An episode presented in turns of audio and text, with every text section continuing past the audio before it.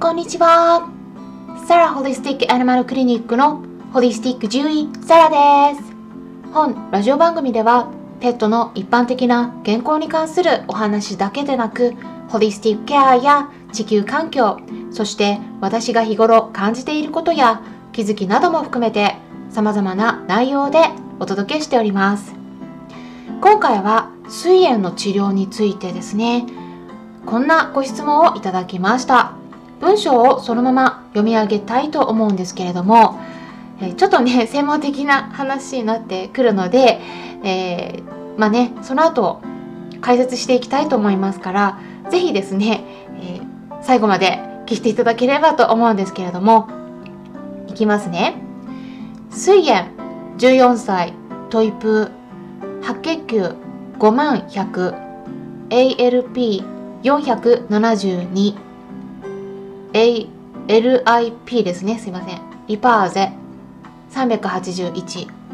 治療中です。下痢嘔吐あり。入院点滴。薬。しかし良くならず。体重マイナス2キロ。今後どうしたらよいか。良い治療はないか。水炎のことを調べていてホリスティック獣医サラさんを知りました。ということなんですけれどもそうですね、うん、まずお知らせいただいている検査結果があの白血球と ALP と LIP リパーゼこの3つだけなんであのどのような状態かきちんと把握するのが難しいという前提を踏まえた上で聞いていただきたいなと思います。まあ私がねこれからお話しすることは、うん、推測の上から話していることなんなるんで、えー、まあね思い違いとか間違っていることもあるかもしれないということです。ワンちゃんを実際に見ているわけではないしメール相談でねお伺いする場合っていうのは私はいつも血液検査だけじゃなくて、まあ、尿検査とか画像の検査少なくとも超音波検査はエコーですねそういったものとかレントゲンとか、まあ、そういうの全部送ってもらっているんですね。なぜかっていうと、まあ、今回もそうですけれども治療がねうまくいってないっていうことですから、まあ、特にそういう場合あの他の病気が奥に潜んでいてでそれがね関係していることがよくあるからですまずね皆さん聞いていただきたいんですけれども病気になるのはいつも一つの種類の病気だけにかかるとは限らないんですよ。うん、病気が一つ見つかったからといってじゃあそれだけかって言ったらそんなことないんですね。うん、で特に年齢が上がってきてる場合2つとか3つとか他の病気ももう組み合わさって複雑に絡み合って、うん、症状を出しているっていうことすごく多いです。ですから他の病気のこともね考えていかないといけないんですね。で急性膵炎の場合ちょっとね私引っかかっているのは通常はリパーゼの数値っていうのはもう白血球が5万って言ったらもうこれすごい高いんで,、うん、で症状もね強く出ているっていうことですから、まあ、そういう状態だともう通常はねリパーゼっていう数値はもう1000を超えちゃってもう測りきれないぐらいになっちゃうのがもう普通なんですねまあ大体。だけどなんか今回381っていうことだともちろんね普通の基準値よりは高いんですけれどもなんか他の数値白血球とかなんか症状とか見るとなんかそれと比べるとなんかそこまで高くないなっていう印象があるので、うん、あの他のね病気が絡んで症状を出している可能性があるということです。うん、でその検査結果もあの今回お知らせいただいている検査結果が症状が出てからちょっと少し時間を置いてから検査した時の結果になっているのか、まあ、それとも強い症状が出たもうその時その瞬間の結果なのかなんかその辺りがどうなのかなとかいろいろと確認していかないと何が関連しているのかがわからないのでうん、一概にねなんかこれを与えたら良くなるとかこうしたらいいとかっていうそういうベストな答えっていうのはちょっとね、あのー、今得られている情報からだけだと、うん、お伝えするのがちょっとね難しいっていうところですね。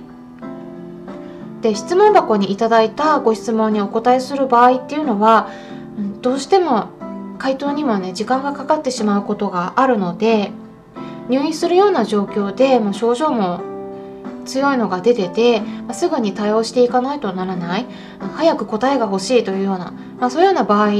では直接ねメールからご質問いただくことをお勧めします、まあ、ただメール相談の方は有料になっているんですね、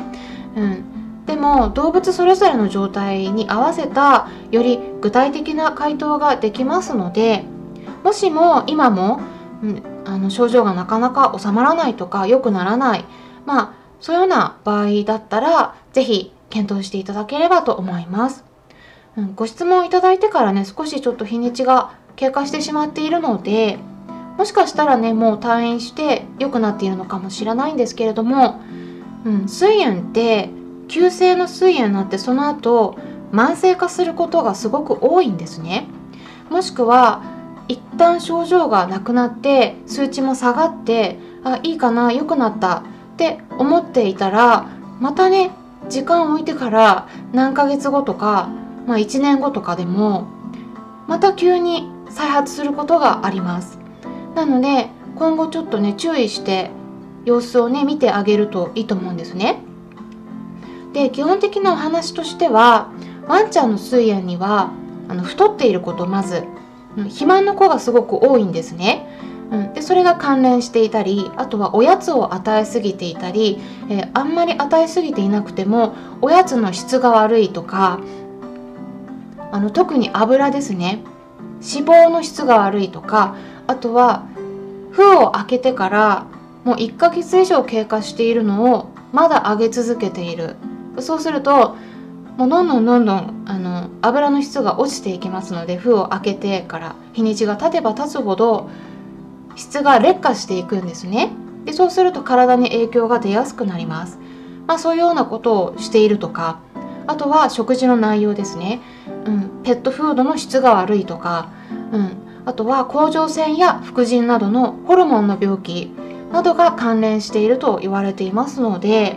まあ、退院した後もねその辺りの管理がすごく重要になってきます、まあ、特に食事ですね。